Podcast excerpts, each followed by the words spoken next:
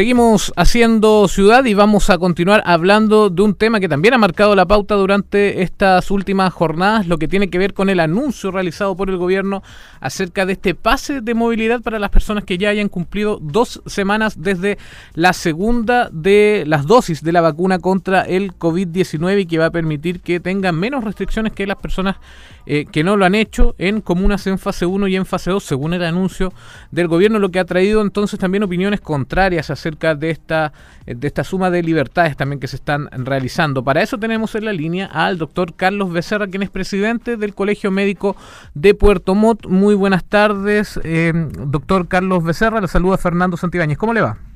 Hola, ¿cómo está Fernando? Buenas tardes a usted y a todos sus auditores.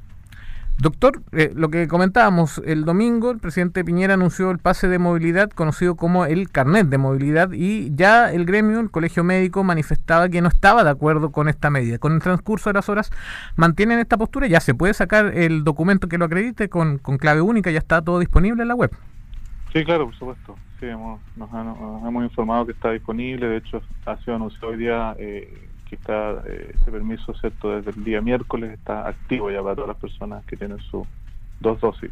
La verdad que nosotros como colegio médico no nos hemos opuesto a la medida, sino que lo que hemos dicho es que es una medida inoportuna para el momento de la pandemia en que estamos, donde habíamos llegado a un máximo de más de 9.000 casos y veníamos alrededor de dos a tres semanas en un sostenido eh, disminución, lenta pero sostenida disminución, y tenemos que en las últimas dos semanas tenemos un repunte otra vez eh, y estamos teniendo cierto los días que se hacen más test estamos teniendo eh, sobre los 7.000 casos y con positividades que están en torno al 10% y ya fue casi un 11% positividad en los exámenes. Entonces eh, con las UCI cierto 95% en nuestra región 95% de los cupos UCI utilizados. Los equipos ya a esta altura los equipos de salud bastante sobrepasados por las circunstancias eh, trabajando al 300% de sus capacidades. Entonces era un mal momento, creemos nosotros, para empezar a conversar respecto del desconfinamiento. Cuando tenemos que las comunas en cuarentena y en fase 2 no han logrado reducir la, movilidad, que es lo que se busca con las cuarentenas, eh, parece cierto que si no logramos disminuir movilidad y tenemos todavía una gran cantidad de casos activos y vamos en un alza nuevamente de la curva, parece cierto una señal un poquito eh, contraproducente, ¿cierto? Eh, contraintuitiva incluso, empezar a eh, decirle a las personas vacunadas que esto se acabó cuando el mismo gobierno ha eh, dado los reportes y para contagio la vacuna alcanza solo al 65% de efectividad. Esta vacuna es muy buena, la Sinovac, para disminuir considerablemente el riesgo de hospitalizarse y de caer a una unidad de cuidados intensivos pero no es una buena eh, vacuna para eh, disminuir eh, categóricamente los, los, los, contagios. Y es así como, a pesar de tener más del 50% de la población, lo que observamos en la práctica es que los casos activos se mantienen altos y la circulación del virus claramente está lejos de estar disminuyendo. por tanto, por, por todos esos motivos, nosotros pensamos que es una medida que hay que estudiarla en el futuro cuando la circulación viral efectivamente haya disminuido eh, nos parece digamos una medida a, considerar, pero en este momento eh, muy poco oportuna. Claro, doctor, respecto a eso le iba a preguntar lo mismo. Usted dice que es inoportuno. ¿Cuándo sería oportuno? ¿Qué, qué cifras deberían manejarse? Y también preguntarle respecto de que eh, es una medida que se debería tomar a nivel nacional o ir haciéndola debido a la situación y a las condiciones que tengan los territorios en su momento. ¿Cuál sería, cómo sería lo oportuno para aplicar este tipo de, de medidas que, que, disminuyen las restricciones? Lo que pasa es que el mismo gobierno en su plan paso a paso, que todos podemos consultar en su, en su página web, estableció ciertos indicadores que nosotros la verdad como colegio no entendemos porque esos indicadores nunca se han cumplido. Se supone que eh, el desconfinamiento y una cierta cierto margen de, de, de normalidad podíamos lograrla cuando bajáramos de los 10 casos por 100.000 habitantes eh, cuando bajáramos sostenidamente del 10% positividad y nos acercáramos más bien al 5% positividad y cuando tuviéramos a lo menos eh, menos del 90% de nuestras UCI ocupadas. Y la verdad es que hoy día ninguna de esas condiciones se cumplen.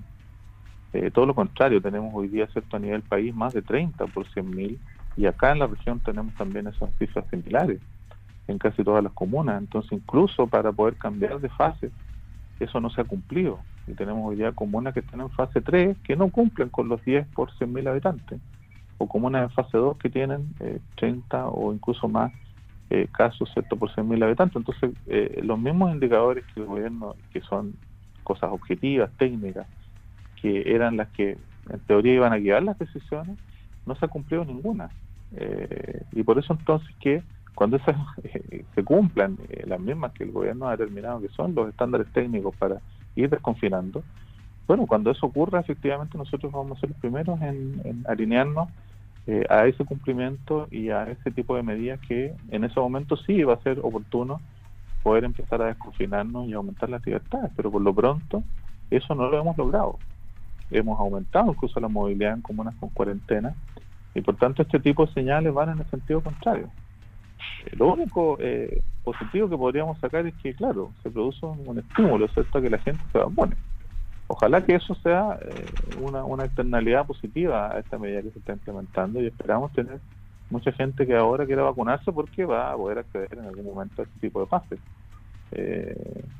pero pareciera cierto que el costo va a ser bastante alto si seguimos aumentando casos y seguimos teniendo gente gravemente enferma en las UCI que ya están colapsadas y que están funcionando al tope. Estamos conversando con el doctor Carlos Becerra, presidente del Colegio Médico de Puerto Montt, acerca de este carnet de movilidad que eh, el gobierno ha dispuesto para las personas que estén vacunadas con sus dos dosis contra el COVID-19. Ya, ya lo adelantaba un poco, doctor, pero cree que es contradictoria la postura de las autoridades considerando, eh, claro, las medidas que por un lado se, eh, se, llama a la, al confinamiento, por ejemplo, a respetar las restricciones y después aparecen este tipo de, medidas bien... Eh, que, que, no van en la misma línea, o sea, así, así lo, lo podemos entender en este sentido, ¿no? Claro, por supuesto. Hoy día el tema es seguir, digamos, con, con las medidas arriba eh, y más bien propender hacia la vacunación. Como le decía, lo único que podríamos sacar en limpio de esto es que, claro, efectivamente este estímulo pudiera aumentar la vacunación de los grupos jóvenes, que son los que hoy día estamos viendo que no están acudiendo masivamente como lo fueron los adultos y adultos mayores a la vacunación, sino que están siendo mucho más lentos. También eso motivado porque sabemos, nos han dado eh, las facilidades hoy día en el gobierno, en el Congreso se está discutiendo una ley para autorizar una media jornada por ley a los empleadores para que sus trabajadores se puedan ir a vacunar, lo cual a mí me parece eh, cierto, muy, muy peculiar, digamos, que haya que poner una ley encima de los empleadores para que le den permiso a sus trabajadores para ir a vacunarse. Me parece insólito. Pero bueno, eso se está discutiendo hoy en el Congreso eh, y esperamos que entonces esa vacunación empiece a ser masiva. Veíamos las autoridades ayer recibiendo dos millones de vacunas, se supone que la semana siguiente siguen llegando más vacunas todavía y por tanto no debiéramos tener problemas de suministro. Pero parece ser que cuando tengamos mucho más población vacunada y estos grupos jóvenes, que son los que se están enfermando gravemente hoy día, estén protegidos, bueno, ahí, ¿cierto? Eh, entonces conversaremos de las medidas para eh, mejorar un poquito la movilidad y volver a ciertos estándares de normalidad que países que llevan vacunación similar o superior a nosotros están implementando ya en sus países, pero ellos con eh, disminución sostenida de sus curvas y de casos activos. No, ellos no tomaron estas decisiones cuando estaban en esta etapa de la pandemia que estamos nosotros.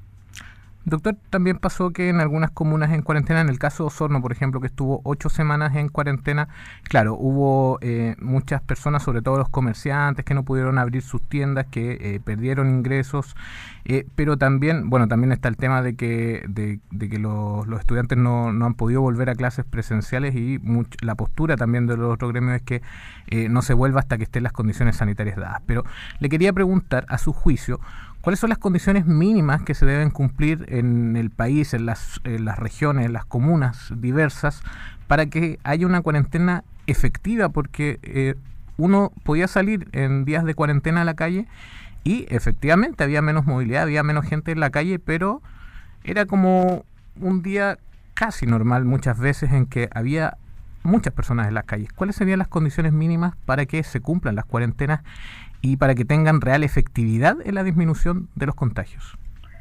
Claro, eh, las cuarentenas van a funcionar en la medida, ¿cierto? Que primero la gente no esté agotada después de un año de pandemia, ya es difícil, ¿cierto? Asumir todas estas medidas a esta altura del partido. Hay gente que la verdad es que ya no puede, nunca pudo, ni, ni puede mucho menos ahora asumirlas por un tema económico. las actividades económicas están muy golpeadas, las pymes, que son las que dan la mayor cantidad de trabajo, ¿cierto? sabemos que están golpeadas, sabemos que ellos mismos han reclamado que las ayudas ¿cierto? para poder subsistir y eh, mantener eh, los sueldos de sus empleados y ellos subsistir con su familia han sido limitadas eh, y se han visto ¿cierto? obligados muchas veces a, quebrar y a todos los fenómenos sociales que trae el quiebre de esas empresas y el, el, consecuente sector desempleo. Entonces la verdad es que es muy difícil hoy día, mientras no hayan apoyos sostenidos, consistentes, que no sean tan difíciles de obtener como lo que hemos observado, eh, va a ser muy complejo pedirle a la gente que se siga eh, confinando o manteniendo estas cuarentenas, que además prácticamente hoy día la, cantidad de cosas que se declararon esenciales son, son muchas. Entonces, finalmente, muchos lugares siguen trabajando, la gente se sigue moviendo solo como son colectivas a sus puestos de trabajo. Por tanto, es muy difícil eh, lograr eh, estos niveles de confinamiento y de disminución de la movilidad si finalmente hay, eh, gran parte de las empresas siguen trabajando. La empresa Salmona sigue trabajando en todo momento, ¿cierto? Eso lo sabemos acá localmente en nuestra región y muchas otras también.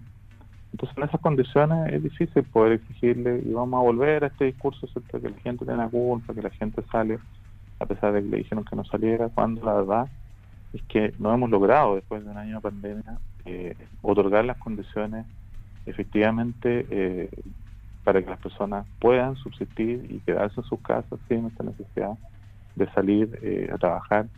Eh, y eso mientras se mantenga de esa manera va a ser muy complejo lograr los niveles de disminución de movilidad que se pretendan. ¿no? Las últimas cuarentenas jamás hemos llegado a los niveles que se vieron en las primeras cuarentenas, porque además estamos un año después también. Claro, y en ese sentido, por ejemplo, a su juicio o al juicio del gremio, no sé si lo han hablado también, ¿fracasó el plan paso a paso? Nosotros lo hemos venido eh, sosteniendo eso desde hace ya por lo menos un mes en la Mesa Social Nacional y a nivel acá local. Yo mismo participo en una mesa que hace el intendente eh, acá en la región y nosotros hemos dicho, eh, excepto derechamente, que paso a paso hoy día no está dando cuenta de las condiciones de la pandemia que estamos viviendo. Por lo tanto, debiéramos sentarnos a conversar los distintos actores eh, con los apoyos técnicos necesarios para reestructurar este plan paso a paso y ver de qué manera afrontamos esta fase de la pandemia que es muy distinta a la que tuvimos cierto en este mismo mes del año 2020.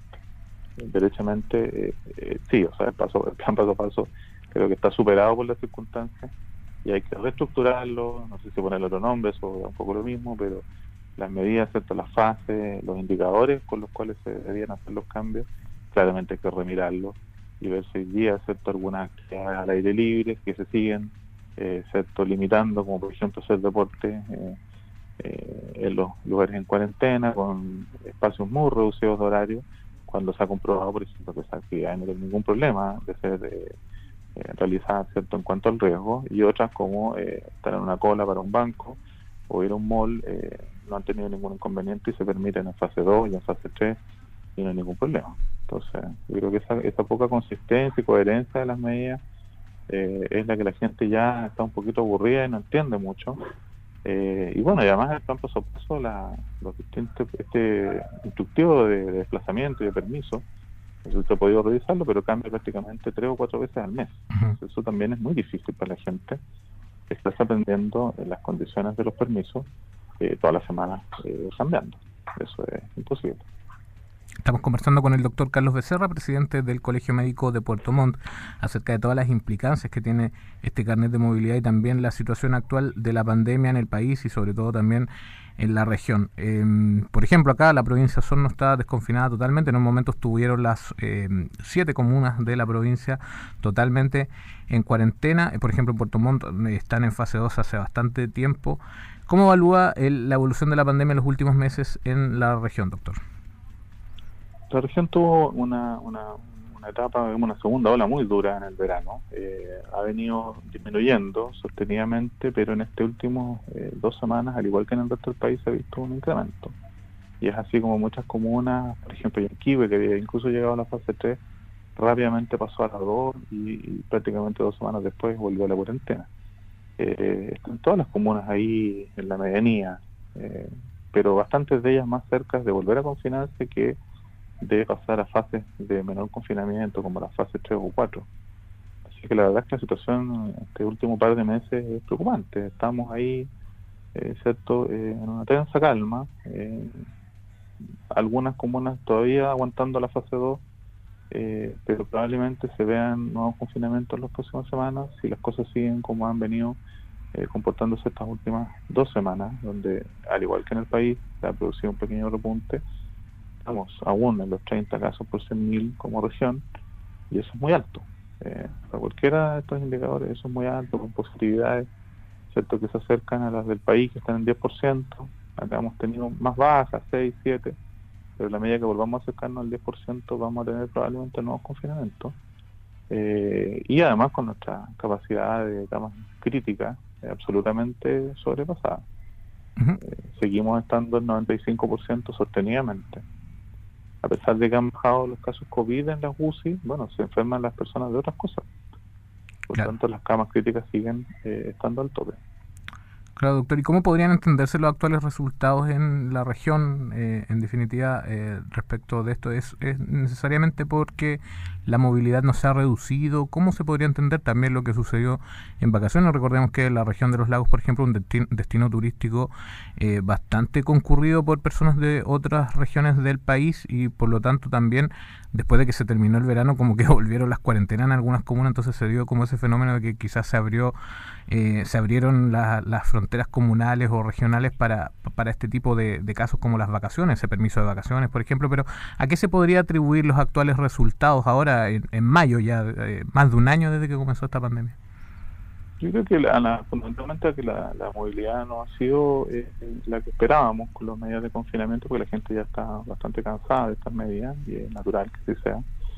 Eh, y también hay otros factores la, disminución cierto de, la, de los contagios derivados de la vacuna no son como lo esperábamos. Eh, la vacuna sigue siendo muy buena para evitar caer en una UCI, pero no tanto para no contagiarse y eso, eh, este exitismo de las vacunas que nosotros también denunciamos eh, y fuimos, hemos sido bien enfáticos en eso, no colabora mucho. La gente tuvo la sensación de que poniéndose la vacuna ya estábamos al otro lado y prácticamente había que dejar de usar las mascarillas eso nos parece que han sido señales erróneas. Eh, y lo otro que todavía no sabemos bien, porque no, la autoridad no ha sido clara en, cuantificar eh, y eh, explicar un poco cuál es el impacto que ellos ven de las cepas foráneas, que ya tuvimos noticias de que las cepas brasileñas y otras cepas más ya estaban circulando incluso en nuestra región. Entonces no sabemos qué impacto tienen esas cepas, qué tanto se es cierto eh, dispersado por el territorio y sabemos que varias de ellas son bastante más contagiosas. Por tanto, probablemente una suma de todos esos factores haga que aún eh, el contagio es alto y aún tenemos muchos casos activos y esos casos activos tienen la capacidad de, autorreproducirse si más encima no hemos logrado niveles buenos de trazabilidad. Nosotros todavía en la región, a pesar de todas las iniciativas y los esfuerzos de la CRM y de los territorios, la atención primaria, seguimos estando, en el mejor de los casos, con tres casos por cada, eh, tres contactos, perdón, por cada caso confirmado. Y son muy bajos, o sea, tenemos que estar al menos en cinco, de cinco hacia arriba, los lugares que lograron supresión del virus en sus comunidades eh, trazaban, ¿cierto?, eh, de 10 contactos por cada caso hacia arriba. nosotros nunca hemos llegado a ese nivel de trazabilidad y por lo tanto, bueno, las consecuencias ahí las tenemos a la vista. Así es, doctor Carlos Becerra. Una última pregunta. Sabemos que esta pandemia es bastante impredecible, no tenemos idea eh, cuándo se va a acabar esto. O sea, eh, ¿cuál es el mensaje a las personas para que eh, asimilen un poco también eh, el nivel en que nos encontramos en cuanto a la pandemia? Porque muchas personas creen que se va a terminar la vacunación y ya casi que vamos a volver a niveles de normalidad que teníamos previos a, que ocurriera toda esta emergencia sanitaria, pero si usted nos puede eh, más o menos hacer un, un, balance, un análisis de lo que eh, va a ocurrir de aquí en más en cuanto a lo que se puede y lo que no se puede esperar respecto de esto. Yo creo que hay que ser bien eh, claros que aquí hay dos cosas hoy día que son fundamentales. Uno es mantener las medidas de distanciamiento social, de uso de mascarilla, del correcto lavado de manos, el uso del alcohol gel, respetar los aforos, y todas las condiciones preventivas en los lugares de trabajo. Esas cosas no tenemos que dejar de hacerlas en ningún momento. Eh, ese es el primer llamado. Eh, cada uno logre hacer el aislamiento pida a las autoridades todas las condiciones para poder hacer los, los aislamientos, el uso de las residencias sanitarias, ser expedito en la entrega de información para cuando le toque ser trazado, porque es un contacto estrecho o es un caso, etcétera. Digamos, las cosas que hemos venido diciendo todo este año se mantienen vigentes a la fecha. Eh, y el segundo llamado es a vacunarse, es a vacunarse la mayor cantidad de personas posible que cumplan con los requisitos que hoy día ya vamos prácticamente los 25 años, o sea, todos los mayores de 25 deberían estar ya al menos con la primera dosis recibida, y muchos de ellos en la región nos ha ido bastante bien, vamos cerca ya del 55% de nuestra población objetivo con, con las dos dosis. Entonces yo creo que esos son los dos llamados principales, que todos vayan a vacunarse, eh, todos los que por cierto por calendario están ya eh, llamados a vacunarse lo vayan a hacer. Hemos visto en los, grupos etarios jóvenes que la respuesta al llamado no ha sido la mejor.